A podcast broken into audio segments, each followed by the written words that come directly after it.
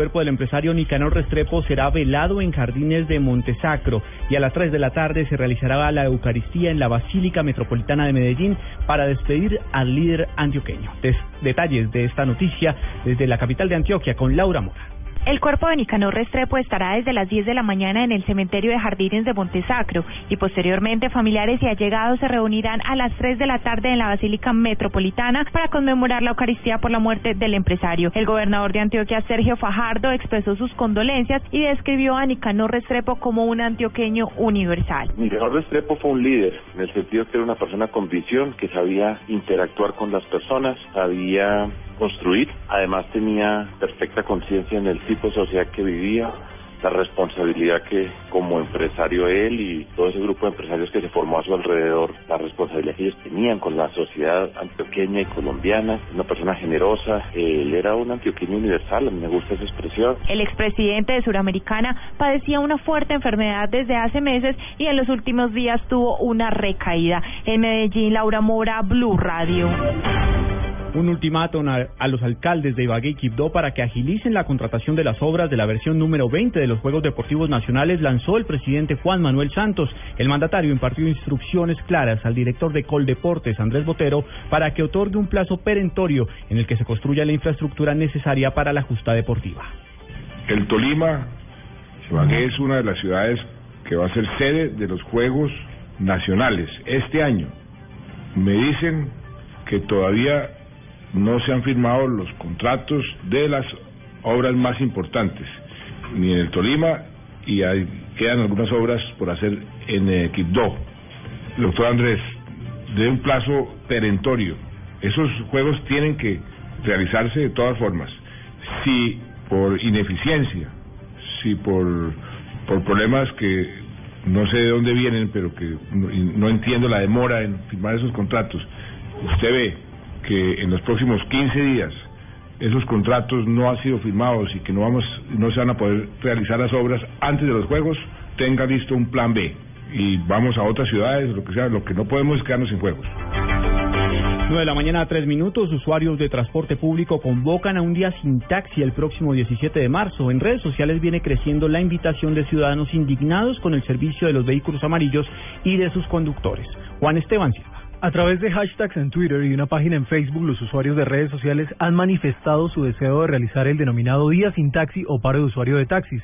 La iniciativa cobró vida por medio de los blogueros que ante la propuesta de cese de actividades realizada por el sector reaccionaron creando páginas y cuentas en las que dicen que no usarán este servicio ante situaciones como negativa de prestación de carreras, cobros excesivos, tema de abuso con propinas en aplicaciones como Smart Taxi, Easy Taxi y Tapsi. Cerca de 30.000 personas se han unido por medio de los medios sociales a esta iniciativa que podría extenderse hasta el día viernes de la próxima semana. Juan Esteban Silva, Blue Radio.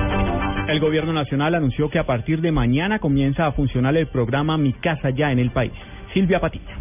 Hola, buenos días. El anuncio lo hizo el vicepresidente Germán Vargas Lleras, quien recordó que serán 100.000 las familias ah, que se verán beneficiadas con el programa Mi Casa Ya, que subsidiará la cuota inicial de una vivienda nueva hasta por 12,5 millones de pesos. Cualquier familia colombiana que tenga entre dos y cuatro salarios mínimos, este próximo lunes puede acercarse a cualquier entidad bancaria solicitar su inclusión en el programa. El único requisito es no tener casa propia y el gobierno aportará hasta 12 millones de pesos para el pago de la cuota inicial y 8 más para amortizar los intereses del crédito que la familia o la persona tome. Como no hay cupos por departamentos, las primeras 100 mil personas en solicitar su inclusión en el programa se beneficiarán de este gran subsidio a partir del día lunes. El vicepresidente recordó que los interesados no podrán ser beneficiarios de ningún otro programa del gobierno y que los subsidios serán para viviendas entre 45 y 86 millones de pesos. Silvia Patiño, Blue Radio. 9 de la mañana, 5 minutos. A esta hora se adelanta una caminata en la ciclovía de Cali para visibilizar la alta cifra de mortalidad por cáncer de colon en el Valle del Cauca. Carolina Tascón. La ciclovía de Cali se vestirá de azul para advertirles a los caleños que están ocupando el tercer lugar en muerte por cáncer de colon en Colombia y que pese a que es prevenible, la cifra va en aumento. La cirujana de colon Sandra Bendaño afirma que la colonoscopia y un examen de sangre después de los 50 años evitará el desarrollo de este cáncer. En Colombia, eh, en general, en la población o las estadísticas que hay a nivel nacional, ocupa el cuarto lugar en hombres y mujeres. Pero en Cali hay un aumento de la incidencia de cáncer de colon y en este momento está entre el segundo, tercer lugar, tanto en hombres como mujeres. El promedio es 16 a 18 personas por cada 100.000 habitantes. Según lo reporta la Secretaría de Salud del Valle del Cauca, los municipios que presentaron el mayor número de casos de cáncer de colon fueron en su orden Cali, Palmira, Tuluá, Buenaventura, Buga, Cartago, Bolívar y Restrepo. Desde Cali, Carolina Tascón, Blue Radio. Noticias contra reloj en Blue Radio.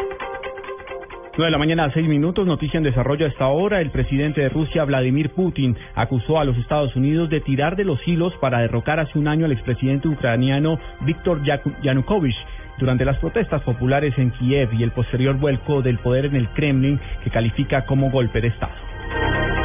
La cifra que es noticia, 16 hectáreas de vegetación resultaron afectadas luego del incendio que se presentó en el sector de Covavita, en Somondoco, Boyacá. Las autoridades ya tienen controlada la conflagración.